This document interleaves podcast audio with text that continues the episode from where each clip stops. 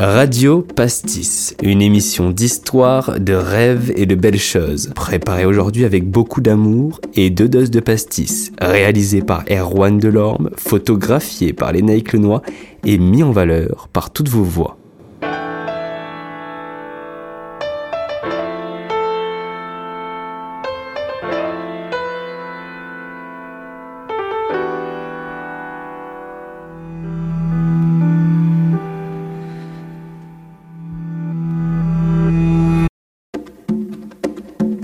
Sommes-nous toujours amenés à nous conforter dans nos opinions?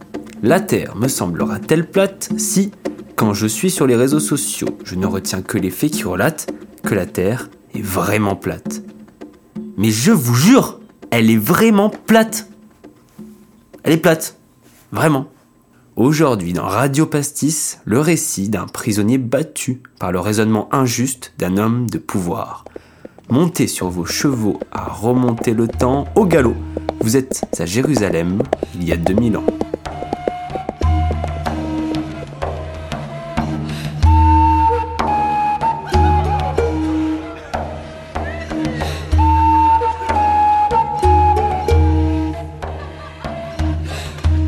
Nous sommes à Jérusalem, sous l'Empire romain, près d'une cinquantaine d'années après le début de notre ère un grand procurateur du nom de Ponce Pilate gouverne sur la Judée. Il est le cinquième procurateur de Judée en l'occurrence et émane un immense pouvoir sur la ville de Yerushalayim.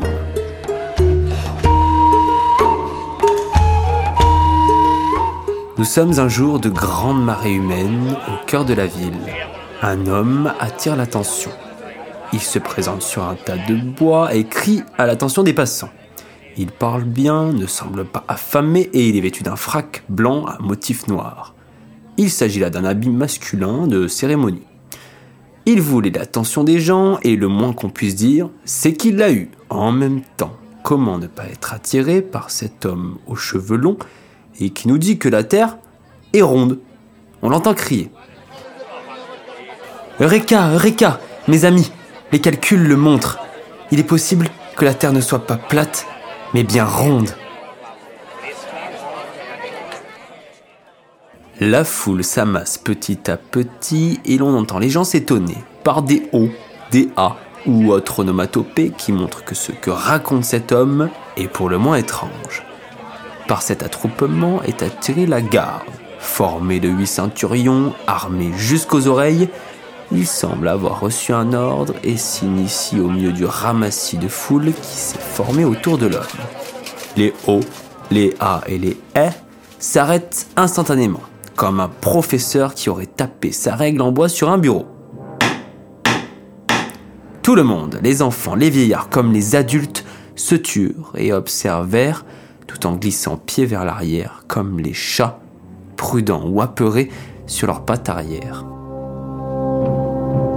Un ceinturion s'avança de la lignée et, levant le bras vers l'homme, il lui adresse un mot de sommation.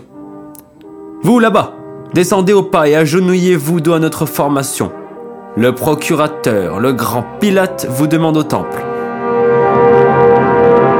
L'homme ne semble pas étonné. Il répond farouchement. Si vous le souhaitez tant que ça, venez, venez me prendre. Mais si la vérité vous agace, sachez que le soleil décline et que la mort ne vient pas. Le soleil entame sa descente de l'après-midi et la mort, en effet, ne viendra pas tout de suite.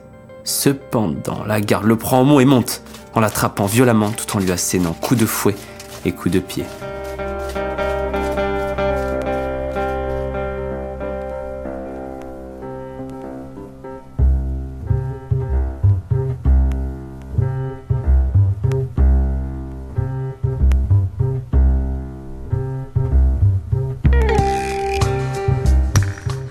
À travers les barreaux rougeoyants, à la lueur des torches à l'huile d'olive. Les regards traversent les épaisses parois de pierre noircies par le temps et noircies par les prisonniers. Après avoir passé près de deux jours sans manger ni boire, on vient appeler l'homme du nom de Yeshua Naozri. Il est interpellé pour un procès.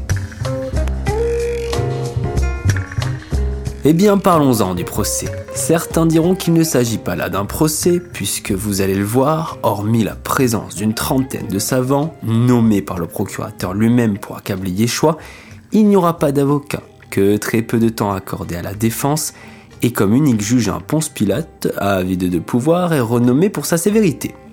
Mais bon, ici tout le monde le sait, la terre est bien plate. On pourrait même affirmer qu'ici, à Jérusalem, la terre est bien Pilate.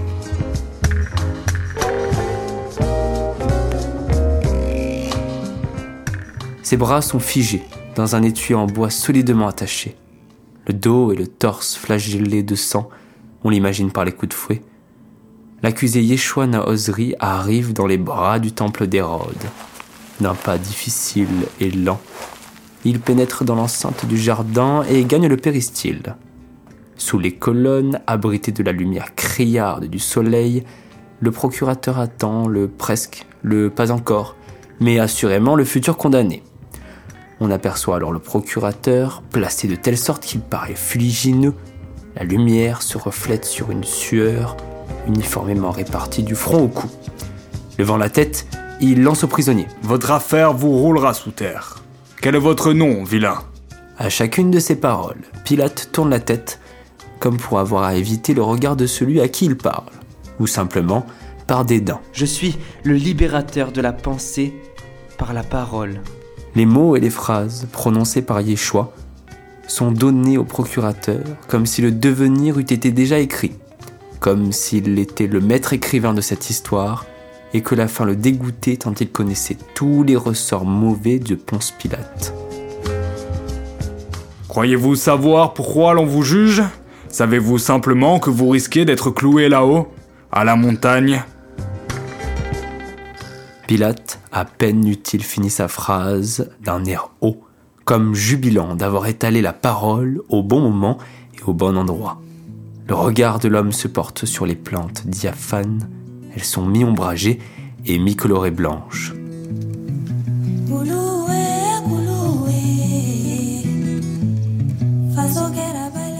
Et vous, ô grand Pilate, puisque votre nom reflète votre grandeur, pourquoi n'acceptez-vous pas que j'ai une autre idée du monde que vous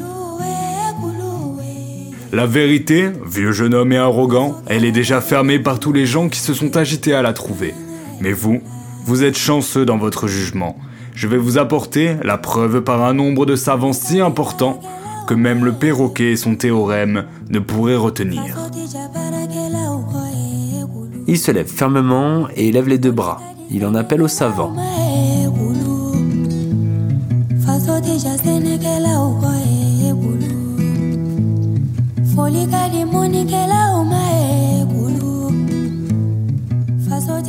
Et ainsi, Pilate appelle la preuve. Et la voici qui arrive, la preuve.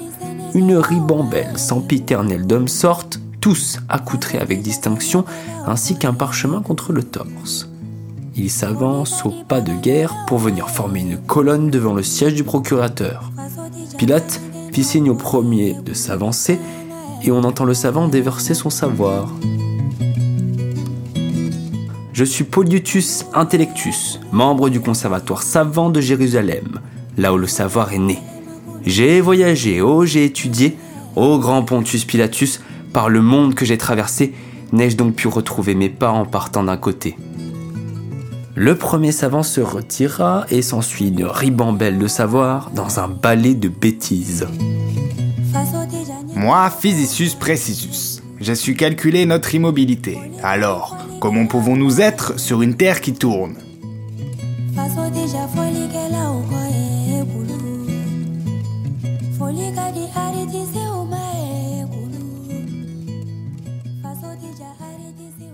Un troisième, puis un quatrième, puis un cinquième, jusqu'au trente-cinquième savant s'avancèrent puis reculèrent, de la même façon, avec le même ressenti de hauteur intellectuelle. Comment les personnes présentes à ce procès pouvaient ne pas être conquises et surtout, comment ne pouvaient-elles pas être convaincues? Il est vrai que quelques-uns firent part de leur non-savoir, de leurs doutes, mais Ponce ne s'en aperçut nullement.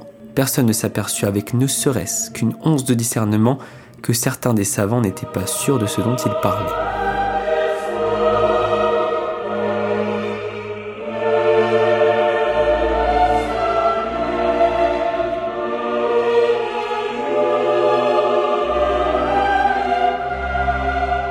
Nous voilà de retour en 2000 et vous voilà fan de motocycles. Les engins motorisés qui font du bruit, c'est votre truc. Vous allez donc tous les jours faire un tour sur les réseaux sociaux et par chance, ou grâce aux merveilles des algorithmes et des cookies, vous pouvez admirer tous les jours donc des grosses motos qui roulent et qui sont exposées ou toutes sortes de vidéos sur le sujet. En ce moment, il y a un gros débat. Les motos polluent-elles plus que les voitures? Vous êtes un homme attiré par les gros moteurs mais qui reste sensible au réchauffement climatique. Cependant, vous restez, vous êtes plutôt persuadé que non. Une moto, c'est plus petit, donc forcément, ça pollue moins. Logique, non? C'est même devenu une réalité inébranlable pour vous. C'est vrai quoi. Comment cela peut-il être faux alors que tous mes amis sont d'accord avec moi et qu'en plus, quand je vais sur Instagram, toutes les vidéos concluent la même chose, les motos polluent moins que les voitures.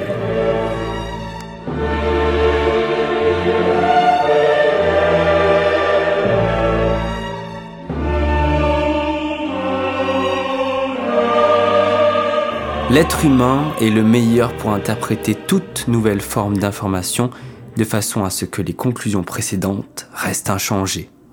Le 12 mars 1989 prend naissance le World Wide Web, les trois lettres mondialement connues www trois fois Internet, Internet et Internet, cet outil devenu indispensable aujourd'hui en 2023. Cette circulation extraordinaire, nouvelle, libre, des images et des sons que l'on peut envisager pour l'avenir. Télévision, pour nous, euh, est associée à une idée d'abord de, radiodiffusion, transmission par onde. Télévision aussi implique une certaine passivité. Euh, tout ce que vous voyez au contraire arriver par le canal de ce câble implique une participation active de chacun. Au fond, on ne trouve pas de mots. Euh, audiovisuel, matériel audiovisuel ne marche pas. J'attends que des professionnels de la langue trouvent un mot. Mais à mon avis, euh, c'est ce mot nouveau qui définira très bien les possibilités extraordinaires de circulation des images et des sons.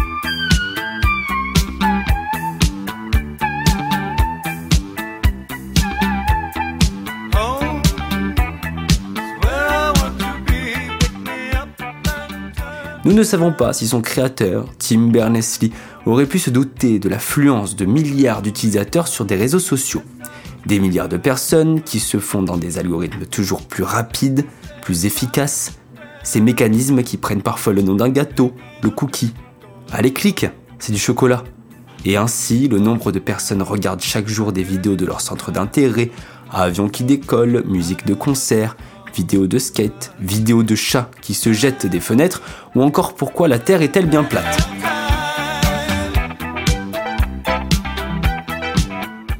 N'est-ce pas magique? Le diable emporte celui qui dirait le contraire, plus besoin de passer des heures à la bibliothèque pour trouver votre sujet de prédilection, plus besoin d'appuyer frénétiquement sur votre télécommande pour trouver des émissions sur le scooter et les motos.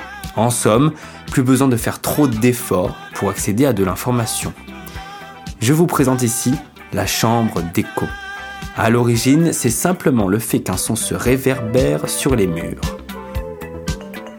Mais ici, la chambre d'écho, c'est un principe qui consiste à rendre plus crédible une information par sa répétition.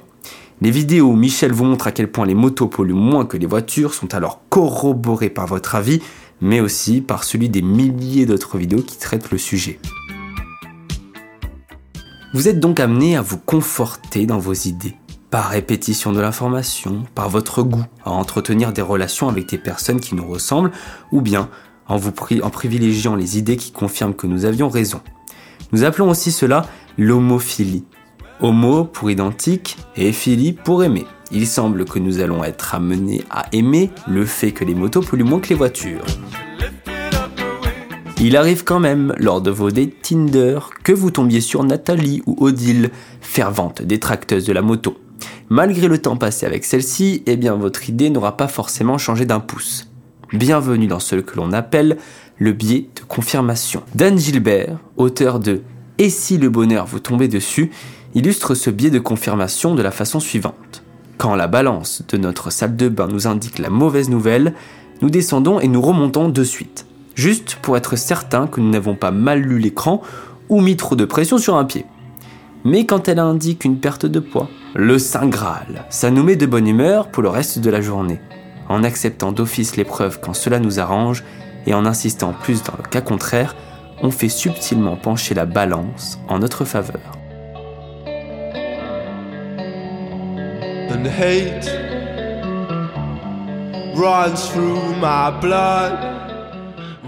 Yeshua Naozri voyait sa destinée éteinte par une erreur aussi humaine qu'intemporelle.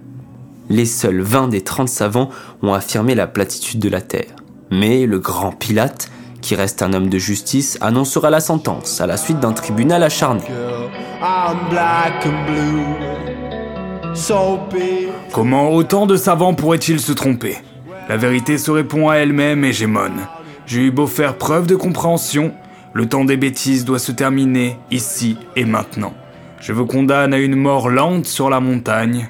Vous serez cloué à un poteau de bois.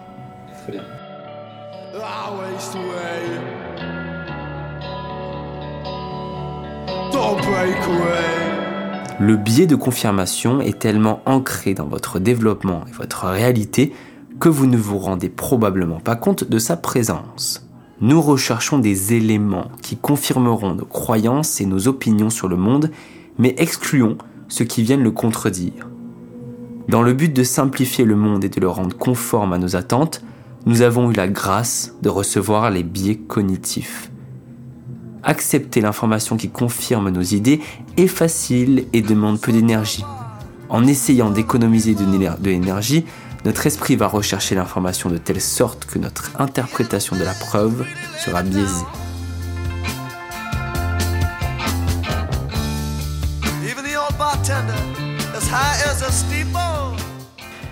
Lewis Carroll disait que nous sommes ce que nous croyons que nous sommes.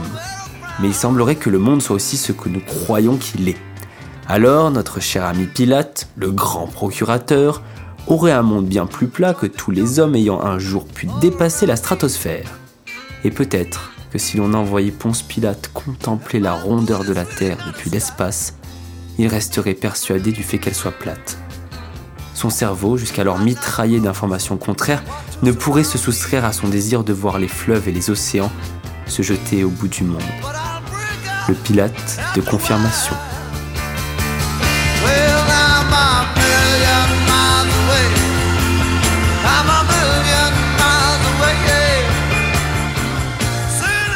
Que ces gens sont lointains, les enfantins, les antiques, dérivés au bord du monde et fait qu'en eux se reconnaissent chaque homme. Une émission présentée, réalisée et écrite par Erwan Delorme, photographiée par Lénaïque Lannoy, avec la participation exceptionnelle de Raphaël Assouline. Radio Pastis. Que ce soit au Paléolithique, au Néolithique ou en 2042, c'est tous les dimanches en couleur sur Spotify, Deezer et Apple Podcast.